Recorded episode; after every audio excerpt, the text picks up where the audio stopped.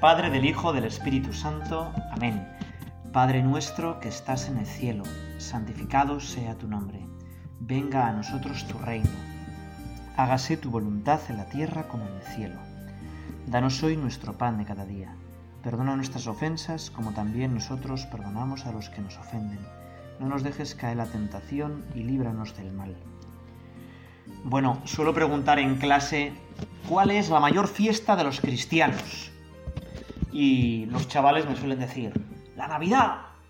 digo, no, no, más importante, más importante. Y ya por fin alguno me dice, resurrección. Pues sí, sí que es verdad. La mayor fiesta de los cristianos es resurrección. Claro que sí, porque con Cristo vamos a triunfar todos. Pero sin embargo, a veces hago la siguiente pregunta. Bueno, y entre nosotros, ¿cuál es el día que más fiesta hacemos? Y otra vez, Navidad. Bueno, y es verdad que Navidad es una fiesta muy bonita, que en todas las casas se celebra, pero el día que más fiestas hay en los pueblos, que más eventos eh, musicales se contratan, que más corridas de toros, que más romerías hay, es el día que celebramos hoy. La Asunción de nuestra Madre María al cielo. Y es un día pues precioso, la verdad. Y queremos hoy rezar contigo, Señor, y también contigo, Madre mía, y profundizar un poquito en esta fiesta. Queremos que, pues, vivirla de la mejor manera posible. Queremos meternos en tu misterio y así algún día, como tú, estar en cuerpo y alma en el cielo. Qué gozada será eso. Bueno, ¿y, ¿y por qué hoy es un día de tanta fiesta? O sea, ¿por qué los cristianos desde hace muchísimo tiempo? Fijaos que, eh, por ejemplo, los cistercienses, yo esto no lo sabía, los cistercienses, el día que más alegría había en sus, casas, ya en la Edad Media, era precisamente esta fiesta, ¿no? Y creo que seguramente me estará escuchando, hoy serían fiestas en tu pueblo o seguro que hay alguna advocación por qué los cristianos con esta fiesta de la Virgen nos emocionamos casi más que con la oración de Jesús. Bueno, pues mira, yo te voy a poner un ejemplo que creo que es bastante sencillo. Mira, no sé si has hecho alguna vez eh, ciclismo. Bueno, o sea, seguro que sabes andar en bici, pero no sé si has ido con un grupo pues, de estos que ya andan un poquito bien en bici. Y bueno, pues claro, ir solo bueno, vas más o menos rápido, pero el viento te frena mucho.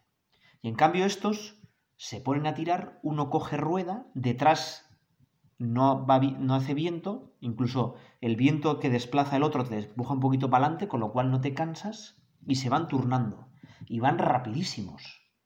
Por eso, un pelotón ciclista corre muchísimo más que un ciclista escapado. Cuando quieren coger los grandes pelotones ciclistas a un escapado, se ponen a tirar relevos y no hay quien gane, ¿no? Y pueden coger velocidades a veces increíbles, a más de 50 por hora puede un pelotón ciclista. Bueno, pues la iglesia también es de alguna manera un pelotón ciclista. Es decir, nosotros nos hemos metido en este gran pelotón que es la iglesia y vamos a rueda pues de muchísima gente.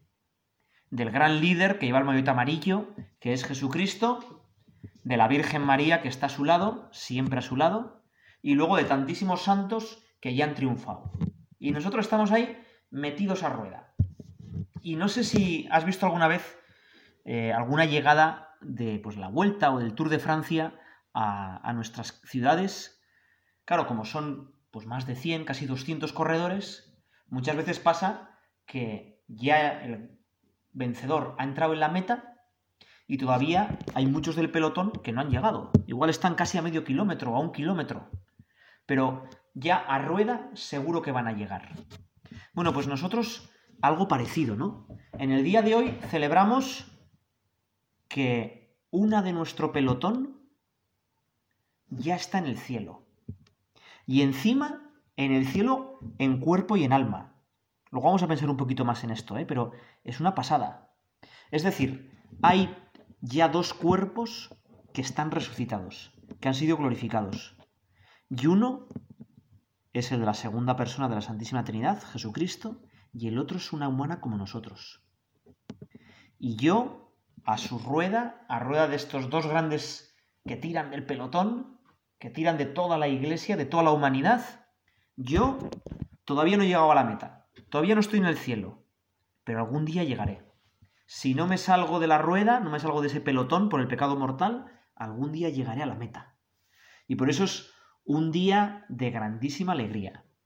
Hoy lo que celebramos es que Dios ha vencido. Dios y su Madre la Virgen ya han llegado a la meta, en cuerpo y en alma. Y los que nos unimos a ellos, también. El amor ha vencido.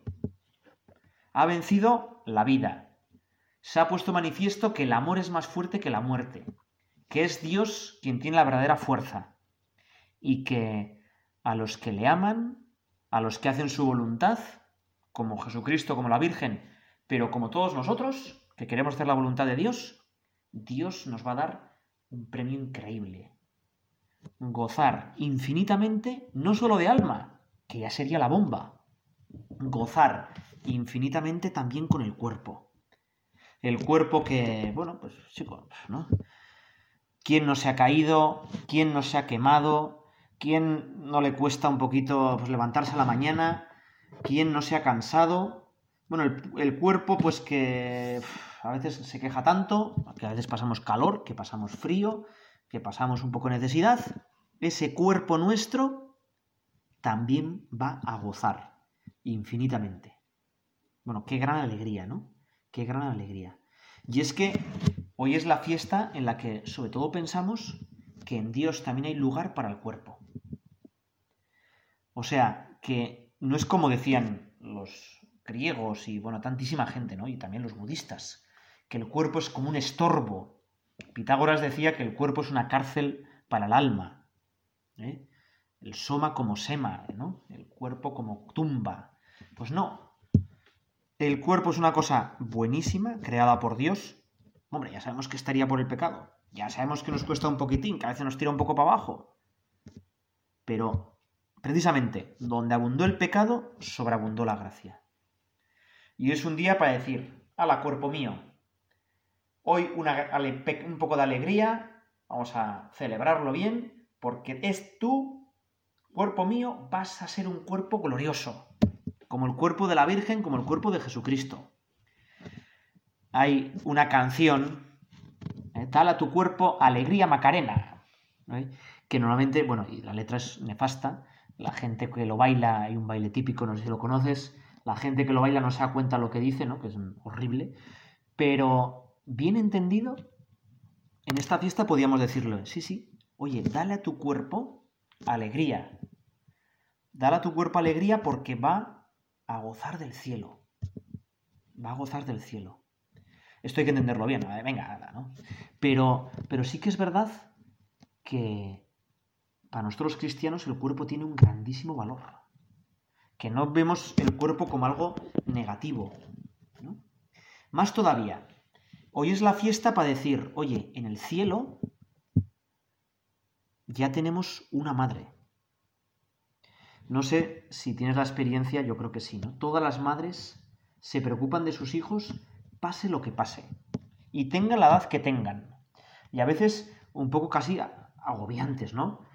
Oye, pero venga, ponte esa chaqueta por si acaso refresca. Pero mamá, que hace 40 grados, ¿no? Que hace 40 No, pero por si acaso. Una madre está siempre pendiente de sus hijos. Y una madre, ¿cuál es su felicidad? Yo creo que todas las que sois madres y me estáis escuchando, pues ella está a gusto cuando sus hijos están felices. Disfrutan más viendo a sus hijos felices que estando ellas tranquilas. Su felicidad, su alegría, su cielo es que los hijos lleguen al cielo. Por eso, hoy decimos, oye, es que si la Virgen María es mi madre de verdad y está en el cielo, va a hacer lo que sea, pero lo que sea, lo que sea, para que yo esté feliz, para que yo llegue al cielo. Se va a empeñar, yo muy tonto tendría que ser para no llegar al cielo. Por eso un día de tantísima alegría. es que lo tenemos tan fácil Señor, es que, ¿cómo no te damos más gracias? Vamos a agradecerle al Señor, que nos ha puesto el cielo tan fácil y que desde allí nos está ayudando la Virgen María.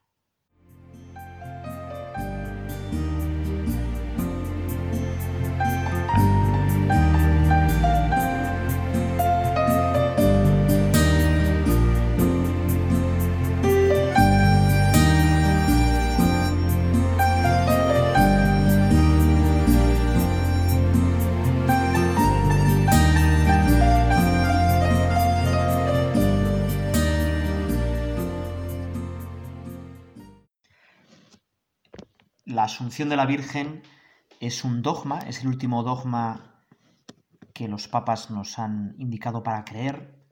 Lo hizo Pío XII, creo que ya lo sabes, en 1950, pero es una verdad que los cristianos han vivido desde siempre, ¿no? Ya en el siglo XIII muchísimas catedrales están dedicadas a este grandísimo dogma, ¿no? Y no sabemos muy bien, después de Pentecostés, qué es lo que pasó con la vida de la Virgen María, ¿no? Pero la tradición, pues sí que nos da, dice algo. ¿eh? Sabemos seguro que San Juan la cogió en su casa, que San Juan residió en Jerusalén, al principio al lado de San Pedro, que después, cuando San Pablo va a Jerusalén, ahí está San Juan, con lo cual imagino que San Pablo también conocería a la Virgen María en ese momento, pues la Virgen María debería tener rondar pues hacia los 70 años, ¿no? Y yo me la imagino, pues ahí, cuidando de los apóstoles, aconsejándoles, trabajando para ellos, a pesar de su elevada edad, lo mismo que está haciendo hoy en el cielo, ¿no? Alguna tradición dice que después San Juan se traslada a Éfeso. Sabemos que allí San Juan va a tener, va a ser como el obispo de siete iglesias que las menciona el Apocalipsis Seguramente también iría allí la Virgen María, ya con mucha edad.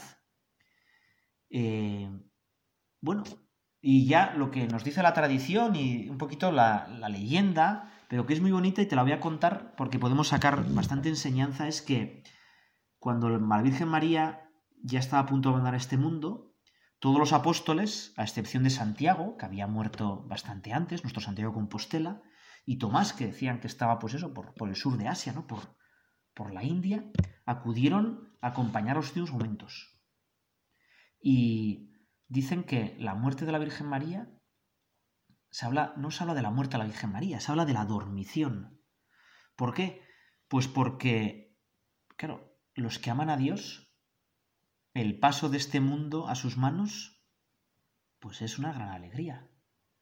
Y la Virgen María, que estaba totalmente llena de Dios, pues y que vivía ya esa vida eterna, porque la vida eterna en el fondo es vivir junto a Dios, y la Virgen María vivía ya aquí abajo junto a Dios.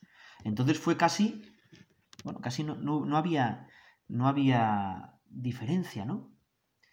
Y dicen que a los pocos días, bueno, pues los apóstoles cierran los ojos de la Virgen María, depositan su cuerpo en el sepulcro, y a los pocos días, pues Tomás, estaba muy lejos predicando, llega con retraso e insiste ver el cuerpo de la Virgen María. ¿eh? Y entonces abren la tumba y la encuentran vacía y llena de rosas. Hay muchísimos bajorrelieves, pinturas, esculturas ya de las de la Edad Media que muestran así, ¿no? El sepulcro vacío y lleno de rosas. Es decir, si la muerte fue consecuencia del pecado, pues la Virgen María, por un especial privilegio de Dios, subió al cielo en cuerpo y alma. Bueno, ¿y esto qué nos tiene que... a nosotros qué nos puede decir? Bueno, pues fíjate que en la liturgia de hoy, de la misa, la Virgen María proclama el Magnificat. Proclama mi alma la grandeza del Señor. Y es curioso que la Virgen María, que si alguien podía chulear, era ella, ella tenía todas las virtudes, ella es la única que no ha pecado.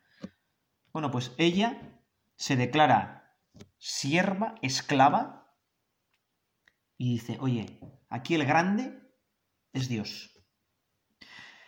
O sea, la Virgen María no tiene miedo de que Dios sea un competidor. ¿eh? Que la grandeza de Dios nos quita a nosotros grandeza, nos quite libertad, nos quite espacio vital. Es todo lo contrario. La Virgen María sabe que si Dios es grande, también nosotros somos grandes. Dios no me oprime. El yo de Dios no es tan grande que hace que mi yo se, empequeñezca, sino que el yo de Dios, para empezar, es trino, es un nosotros, y es un nosotros que nos llama a meternos en él, a realizar nuestro pequeño yo. O sea, Dios, como decía Benedicto XVI, no quita nada, lo da todo. Yo cuando reconozco quién soy, que soy criatura y que dependo de Dios, es cuando eh, alcanzo mi mayor dignidad, mi mayor altura. Hay una canción que se canta mucho, bueno, en diversos sitios, ¿no? Pero creo que se canta mucho en, en retiros carismáticos, que dice así, ¿no? No hay lugar tan alto, tan grande, que estar a tus pies. No hay lugar más alto, más grande que estar a tus pies, a los pies de Cristo. Y es verdad. ¿eh? Y eso nos enseña la Virgen María. Y eso nos enseña la fiesta de hoy. Fíjate que eh, nuestros primeros padres, Adán y Eva, y bueno, y el propio, el propio Satanás, ¿no? Ellos piensan que Dios es un competidor. Ellos se imaginan que Dios es como ellos. Y entonces, donde estoy yo, los demás me quitan libertad, me estorban. Y entonces se imaginan un Dios casi falso, es el Dios de los ateos, y tienen que apartar a Dios para ellos realizarse. Y hoy en día, pues en los últimos siglos, pues así, ¿no? La persona humana para tener mayoría de edad tiene que emanciparse de los grandes relatos y tiene que quitar a Dios de la sociedad. Y nos hemos esclavizado más, ¿no? Queremos ser autónomos, independientes, desde la ilustración todo ha sido esto, ¿no? Sin este Dios seremos dioses nosotros y haremos lo que nos dé la gana. Es exactamente lo mismo que el hijo pródigo. El hijo pródigo que se va de su casa, se va de su casa porque él piensa que sin el padre va a ser mucho más feliz. Y se marcha a un país lejano y malgasta su vida. Y entonces entiende que se ha hecho esclavo, que en vez de ser libre, se ha esclavizado a cuatro tonterías y comprende que solo volviendo a la casa del Padre va a ser libre de verdad. Bueno, entonces, en el fondo, la Virgen María, que es la persona más libre, más grande, lo es porque es la esclava del Señor. Y nos tiene que enseñar, pues, a, a ser como ella. Le pedimos hoy que nos haga partícipes de su grandeza, ¿no? que nos demos cuenta que cuando Dios desaparece, nosotros ahora vivimos un eclipse de Dios. Nuestra sociedad, no sé si lo has notado, a mí con esta fiesta me, llama mucho la atención, ¿no? Porque, hombre, más o menos los chavales cuando está el curso y le recuerdan las catequesis lo que es y tal, pero ahora es un día de agosto, pues como normal, todos los días hay fiesta, no se nota que hay fiesta, y muchos ni se enteran que hoy hay fiesta y que es la Virgen María y que hay a misa bueno, eso es una cosa casi del pasado, ¿no? Entonces, en este eclipse de Dios, el hombre no es más grande. Cuando se pierde la dignidad divina, se hace esclavo. Se hace esclavo de tantísimas tonterías. Para empezar, de uno mismo, ¿no? Que es la peor esclavitud. Y hay gente que eso parecen peonzas, todo el día girando sobre sí mismo, ¿no? Y dándose vueltas, y que me habrán dicho y que seré y tal. Nosotros no. Vamos a pedirle hoy a la Virgen María que tengamos su humildad, su entrega, su meternos en Dios. Y así, de verdad, seremos grandes. Haciendo la voluntad de Dios, haremos grandes. Es más, también en la vida pública, engrandeciendo a Dios en la vida pública, poniéndole presente en todas las realidades del mundo, levantando la cruz en todas las actividades humanas, haremos que nuestras actividades humanas se liberen. Y haremos que nuestras actividades humanas sean liberadoras para tanta gente que vive esclavizado. Si Dios entra en nuestro tiempo, todo el tiempo se hace más grande, más amplio, más rico. Nos decía Benedicto XVI esto. Hay una frase del Evangelio que parece una profecía que todavía no se ha cumplido, ¿no? Cuando yo sea elevado en la tierra, o sea, cuando sea crucificado, atraeré a todos hacia mí. Bueno, pues hoy vamos a pedirle al Señor también que atraiga a todos hacia Él. Que la Virgen María nos enseñe el camino para que todos seamos grandes y todos podamos entrar en el cielo. Te lo pedimos así, Señor.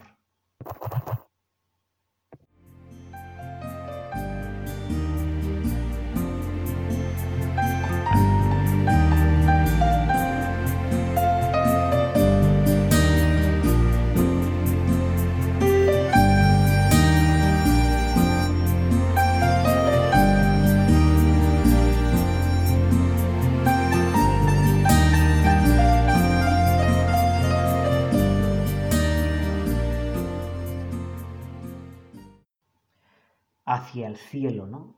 Esto podría ser el resumen de esta fiesta. Hablábamos antes del ejemplo del pelotón ciclista, pero claro, la Virgen María es nuestra madre. ¿Y qué madre a sus hijos pequeños, y nosotros somos hijos pequeños y nos dejamos, ¿eh? no llevan sus brazos? Así que nosotros, mejor que dentro del pelotón ciclista, vamos al cielo en los brazos de la Virgen María, agarrados a su cuello, no sé cómo te imaginas el cielo.